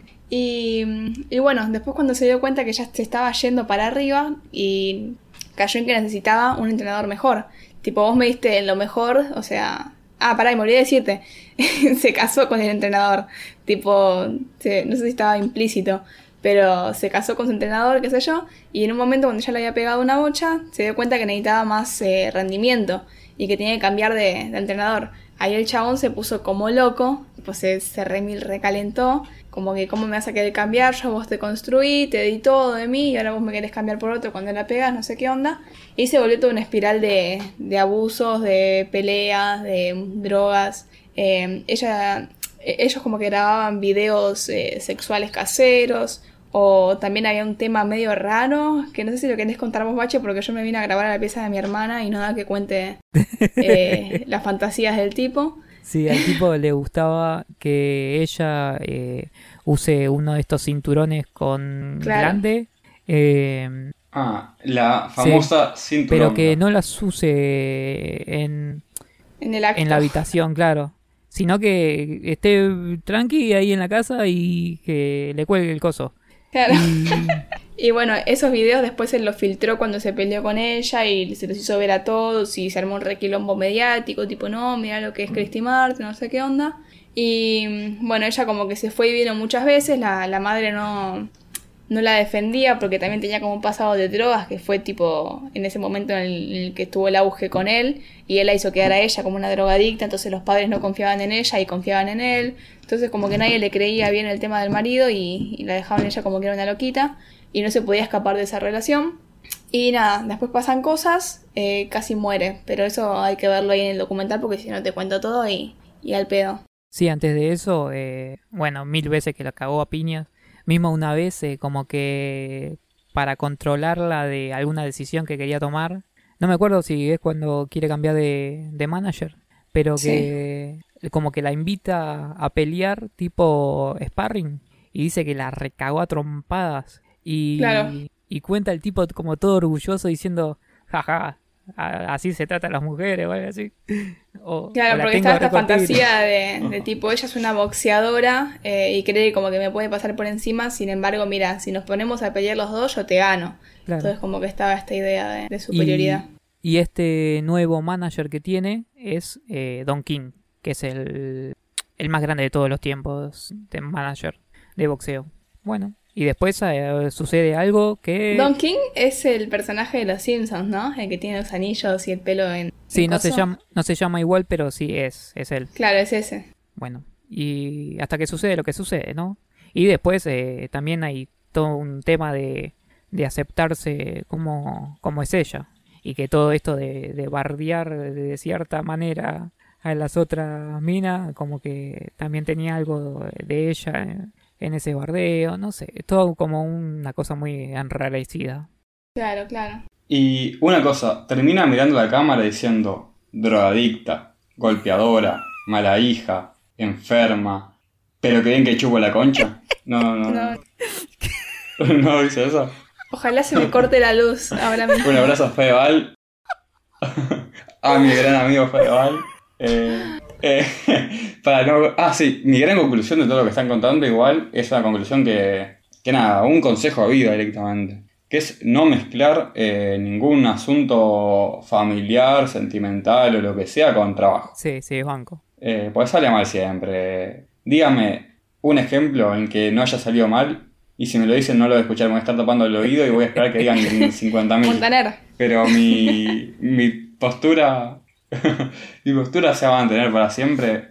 Eh, no me acuerdo, pues mientras estaban contando esto, estaba pensando yo en otro caso que ahora me lo olvidé. Eh, pero que también. eh, nada, eso, ¿no? No hay que mezclar trabajo con familia. Pero bueno, esto fue nuestro recorrido por Untold, la serie documental de Netflix que está increíble. Ahora sí vamos con la puesta número 4. Es una peli de la que ya hablamos con nuestro compañero Tomás Baliña, que es Pig, en la que labora Nicolas Cage. Después, en el puesto número 3, tenemos a Regrancho, que ya la hablaron los muchachos, yo no la vi todavía. Y en el puesto número 2 tenemos al Prófugo, que también la mencionamos en el capítulo de... No, ¿cuándo la mencionamos? De Baliña. También... Ah, de Baliña, es verdad, cierto, cierto. Y el mejor del 2020, ¿no? Es verdad, nos quedó el puesto vacío, entonces si vos estás tan en contra de hablar de esta peli que se estrenó en el 2021. Cierto. Claro. Y yo metería en su lugar. eh, eh, Ya está, deja el prófugo, si no se quedó ahí solita, no entró en nada, en el 2020 no lo vio nadie. No, eh, la, la final de la Copa América. Listo. Eh, bueno, y en el puesto número uno llegamos al tan ansiado puesto número uno, que ya no es ninguna sorpresa porque lo venimos mencionando en nuestros tops, literalmente los teníamos todos. Eh, es La mano de Dios. Estata la mano de Dio, de Paolo Sorrentino. The Hand of the God, ¿no? Capo, Exactamente. bilingüe. No, igual es The Hand of God, ¿eh? Pero Sin no el de rompas la ilusión, ¿no escuchaste Pero lo contento te, que estaba? En la vida lo escuché Te- reírse así. te pongo un 8, 8. Aprobé. Yo te pongo un 10 por Dieguito Maradona.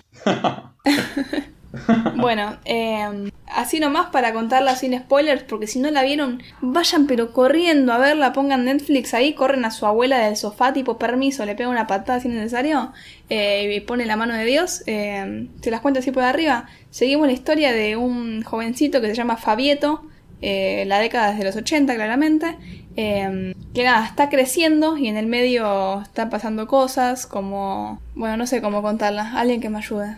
Así sin spoilers, así nomás. Eh, Pero véndanla, por favor, para que la persona que no la vio se vaya corriendo. bueno, No, yo diría que eh, vi una familia muy, muy felinesca, en donde están todos todo el tiempo haciendo cosas relacionadas o, o al, no sé, performático, o siendo graciosos de alguna manera. O sea, uno te hace chistes, el otro te hace malabares, eh, el otro triguea a la vieja que solamente putea.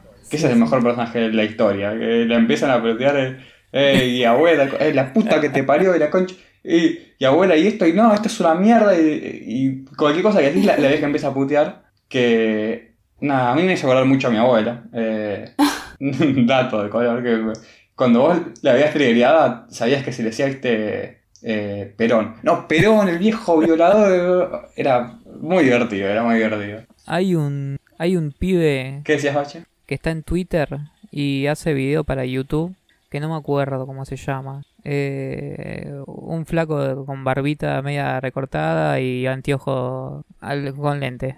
Y hace cosas de música. Eh, había escrito algo así como, si tu abuela no putea es porque sos cheto o algo así. Eh, yo creo que sobre esta película voy a decir una cosa. Yo no sé si es buena o es mala, porque la pasé llorando la mitad del tiempo. Así que hablen ustedes. Se emociona de vuelta. no, bache. Yo siento que es una película que tiene capacidad de gustar más de lo que convence en cuanto a...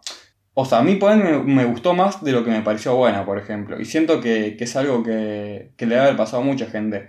Porque Sí. te interpela por todos lados. Eh, o sea, te agarra el tema eh, familia alegre y vos, si te ves el de familia alegre, entraste. Te agarra después la parte de sad, que si, te agarra, si tuviste algo así medio sad, entraste. Te agarra la parte del artista, que si estás viendo esa película probablemente algo eh, relacionado al arte hayas hecho o te gustaría haber hecho y te va a pegar. Eh, y después, sobre todo, eh, como argentino sobre todo, meter estos elementos de, del, del ahora encima, ¿no? Impresionante, nos agarra ahí en el velorio y nos pega un sopapo. Muy bueno. Y el personaje del pibe encima, me flasheó mucho cómo podía empatizar tanto con una persona que a la vez eh, podía encontrar tantas diferencias, digamos. Como que eh, capaz es un personaje demasiado particular, como para que alguien se sienta completamente identificado. Pero al ser tan particular hay muchas cosas que uno termina eh, como Sí. viéndose reflejado, ¿no? Sobre todo en, a siendo un personaje que, que pasa por tanto tipo picos y, y hundimientos, como que está muy arriba y muy abajo todo el tiempo, eh, como que terminás sintiendo estos momentos de, extrema felicidad o extrema tristeza y, identificándolos, eh, sobre todo creo yo en, en esa etapa de la vida en la que está el personaje de cuando sos un, un adolescente. Eh, ya, bueno, vayan a verla. Spoiler. Con respecto a cierta parte que, que es todo felicidad y es la, la, la familia cagándose de risa de, de ellos mismos, de, del, del... ¿Qué? No te estoy escuchando, Milo, si estás diciendo algo. No estoy hablando. Ah, no, no.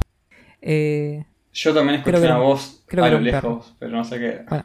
eh, todo esto feliz, eh, eh, onda, eh, la vida es bella, qué sé yo, eh, italianos eh, comiendo pasta los domingos, sí, y que Pasta cae el, el personaje ese que, que tiene la traqueotomía y habla con, y que habla eh, con, con- Sí. con la voz esa de robot y que no para de hablar y después lo que le hace la, la tía al tipo este.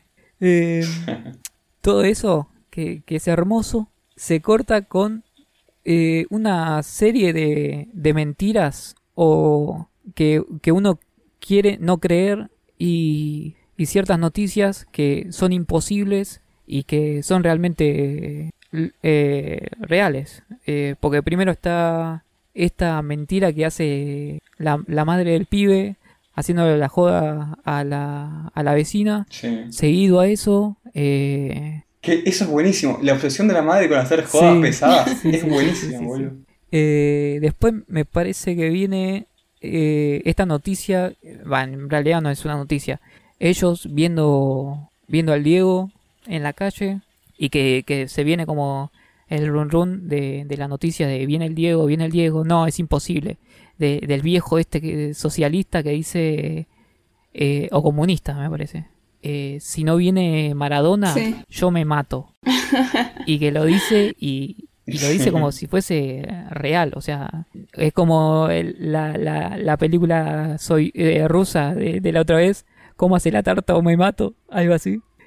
Eh, esa película me pegó mucho, eh, la, la vengo re- recomendando, la vengo mencionando. Película. Bueno, y Sí. que después está esto de, del llamado de, de la mujer esta, de la, la amante. Sí. Y todo... Esa. Sí, no, que, que, que viene noticia, noticia, noticia, noticia, y esa que, que es una que es imposible, porque realmente eh, tiene esto, esta boludez de, del silbidito, de que se mandan besos todos los días, de que no se puede ir sin saludarse, y, y esto como muy romántico, y de un segundo a otro, por una llamada, por una noticia, todo esto se rompe en mil pedazos. Y el tipo, eh, o sea, ya, ya la madre eh, llorando como... O sea, ni siquiera es a los gritos, es como... Ay, no, eso te iba a decir. El esa dolor. escena de la madre apretando la naranja, creo, ¿no? Sí, Eh, y, y como haciendo un Sí. sonido gutural de, de dolor, me, me, hizo, me hizo mierda. y que... Fue terrible esa escena. Es. Además se escucha que parece que, que se está, Sí. está matando básicamente y, y al final es que está, está creo que haciendo malabares, pero ahí, como vos decías, como Sí, sí, no, es poseída. Y, y la reacción de, de este pibe que hasta el momento, o sea, vemos como que tiene pocas reacciones, es como un jaja, eh, qué, qué gracioso esto y qué gracioso aquello, pero en sí el, el tipo es como, como muy, muy introvertido y de todas las, las emociones que, que siente por dentro y que el hermano es, es todo lo contrario, es eh, vivir la joda loca, eh, vivir la vida, digamos. Mm. Y cuando recibe la noticia esta, el, el pendejo como que empieza a temblar en la cama, un tema ya de, de que del cuerpo no resiste eh, lo que supuestamente la, la, la, la mente intenta resistir, como que está Claro. cediendo completamente. Sí, sí, sí. Y que después en la otra noticia Sí, también claro. pasa lo mismo, ¿no? Y yo imagino lo difícil que habrá, que habrá sido hacer esta peli para el director y volver a revivir tipo todos los recuerdos. Y ya sea tipo los recuerdos lindos con tu familia, como los recuerdos horrendos, eh, de imaginarse cómo habrá sido el último momento de sus padres.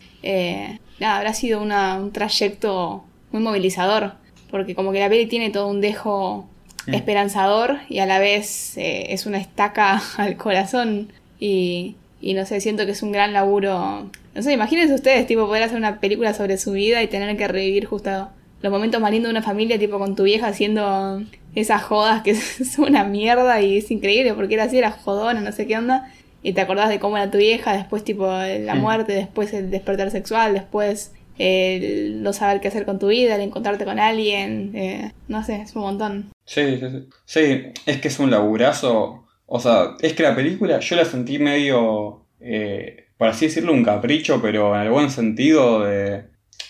No, ni siquiera es un capricho, pero es como una necesidad personal, me parece, el director de, eh, de Claro. cerrar etapas un poco, ¿no? Como el, el volver a este lugar y, y avanzar. Eh, porque de hecho, nada, Sorrentino en su vida eh, hizo básicamente lo que no vemos, lo que no llegamos a ver, pero que, que el final no nos explica, es que él termina avanzando, se termina yendo de Nápoles eh, y termina filmando en, en otros lugares. Pero el, tipo se fue para recién volver a, Nápoles ahora a filmar. Como que fue esto la vuelta al origen y, y tiene un poco capaz el tema de, eh, como no sé, revivir todo esto, pero a la vez, nada, darle paz, como hacer, no sé, superar en cierto sentido o, él poder, junto con su personaje, sí, eh, definitivamente abandonar el contexto este familiar, que encima es muy bueno porque eh, de una forma muy genuina logra que, que quieras mucho a la familia. Entonces se vuelve todo como mucho más trágico, ¿no? Porque, no sé, yo conozco muchos casos de gente que se le ha muerto algún pariente muy cercano, pero que no tenía buena relación, por ejemplo. Y, si bien les dolió mucho, tiene una concepción de la muerte de, este ser querido que, que, me imagino que es muy distinta a la que vemos en esta película. Eh, porque esto es muy, no sé, o sea, ya nosotros, sin ser el tipo, lo, los requeríamos a los viejos. Por eso, es, leí una crítica que me había, me había gustado, que era como, qué garrón que se te muere un viejo, sobre todo si es tan copado, ¿no? Eh, porque eran amigos directamente. Eso es lo que, lo que es muy grosso. Eh, tipo, con el padre tenía la relación medio con pinche, y con la vieja también esto había un boludeo. E inclusive el tipo está crayado con la tía, como que es recontra familiar, no sé. Eh, muy gracioso cuando el, el, hermano le dice, ¿qué preferís que venga el Diego a cogerte a tu tía? y este tipo que aparece capuano, ahora me dieron ganas de ver alguna película, Sí, igual parece medio pelotudo, pero, pero algo piola de tener porque Sorrentino es una persona muy bancable. Yo de Sorrentino no vi nada. ¿Vos viste otra cosa? Y La Grande Belleza es la mejor película de ¿Cuál? la historia probablemente. Y después, La Grande Belleza, Que actúa el, el que hace del padre, ¿no? Ah, la gran belleza, a ver, habla bien. claro. Estoy hablando en italiano. Bambina. Por favor. Em, no me acuerdo qué hacer. Ah, después, nada, lo otro que vi no me llamó tanto la atención, pero no vi tanto. Me faltan ver las, Sí, las yo más también tengo ganas de ver más Em, después de esto. sí, no, es muy groso. Y lo que a mí me parece muy gracioso también es que él, cuando gana el Oscar por La Grande Belleza, eh, en su discurso de agradecimiento dice esta frase icónica que, con la que creo que cerraban los capítulos en su momento los Stalkers, que era eh, gracias a mi fuente de inspiración, eh, Federico Fellini, los Talking Heads, eh, Martin Scorsese y el Diego Armando Maradona. Eh, y en esta película creo que menos los Talking Heads toca todos los puntos, porque Fellini está hasta en la sopa, que inclusive me llama la atención que le pega un palito a Fellini, ¿no? Sí. Me muestra como un viejo pajero un poquito. Después, Scorsese, eh, no me acuerdo si hay tanta referencia, pero se habla de Taxi Driver, me parece, y hay mucho esta, eh, que alquilaban Once Upon a Time in America, que, que no es Scorsese, pero es muy parecido. Por ahí. Eh, y bueno, el Diego, que esto creo que no mencionamos lo suficiente, pero el Diego es clave. Eh, pues el Diego no solo es clave por ser el por la Diego, esperanza. eh, que inclusive, claro, y porque el Diego literalmente le salva la vida, y porque el Diego eh, inclusive hizo que la tía tenga un hijo. O sea, el Diego lo más grande que hay, es impresionante. Que ahí inclusive podemos llegar a pensar que en realidad es un- una metáfora de que es uno de los hijos no reconocidos del Diego, el, el pibe que tenía en la, en la la tía. Eh, ojo, no sé, uno nunca sabe.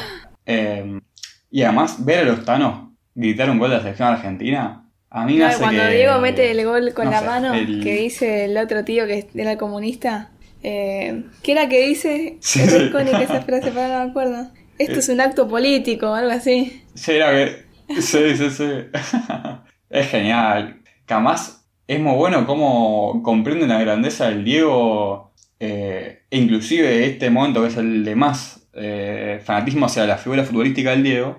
Es un momento eh, con la sección argentina. Que eso, no sé, a mí me, me llena de, de mi país, mi país. Eh, porque si bien está bueno que también te lo muestran con la contracara, que mientras lo meten en cana al que lavaba guita, mientras hace el, el gol del siglo. Eh, pero es el momento como más feliz, el de la mano de Dios. Porque después, cuando el Napoli sale campeón, el pibe está re deprimido y no la vive, por ejemplo. Que eso es muy fuerte, boludo. O sea, vos sos hincha a muerte de un equipo que no ganó nada en la vida. Y cuando sale campeón estás en un pozo depresivo que no puedes sentir nada.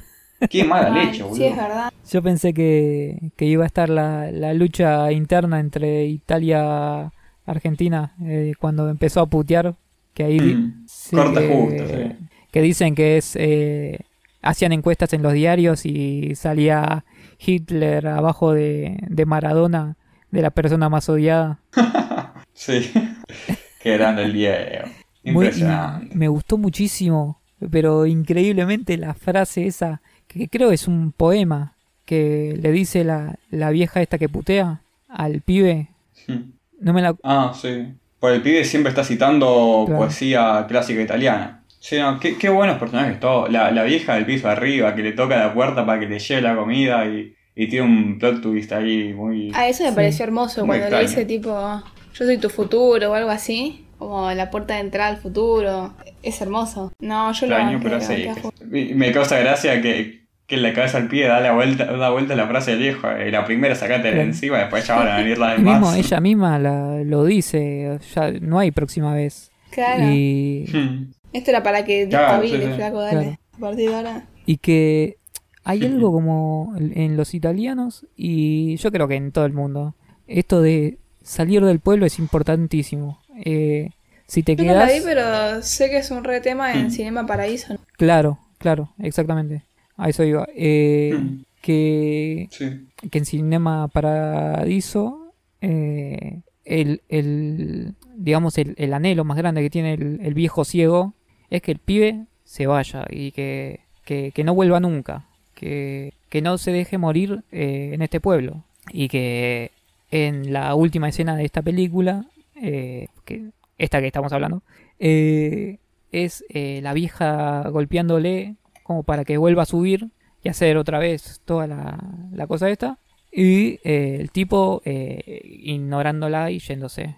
Ah, no lo había pensado, Mm. sí. Sí, sí, es de seguir adelante, o sea, no solo en cuanto a nada, superar todos los traumas de, de la juventud, sino que, eh, que a nosotros no, nos es esquivo porque ustedes hacen los que no, pero ustedes también son porteños. O se toman un bondi y están ahí en, en Plaza de Mayo.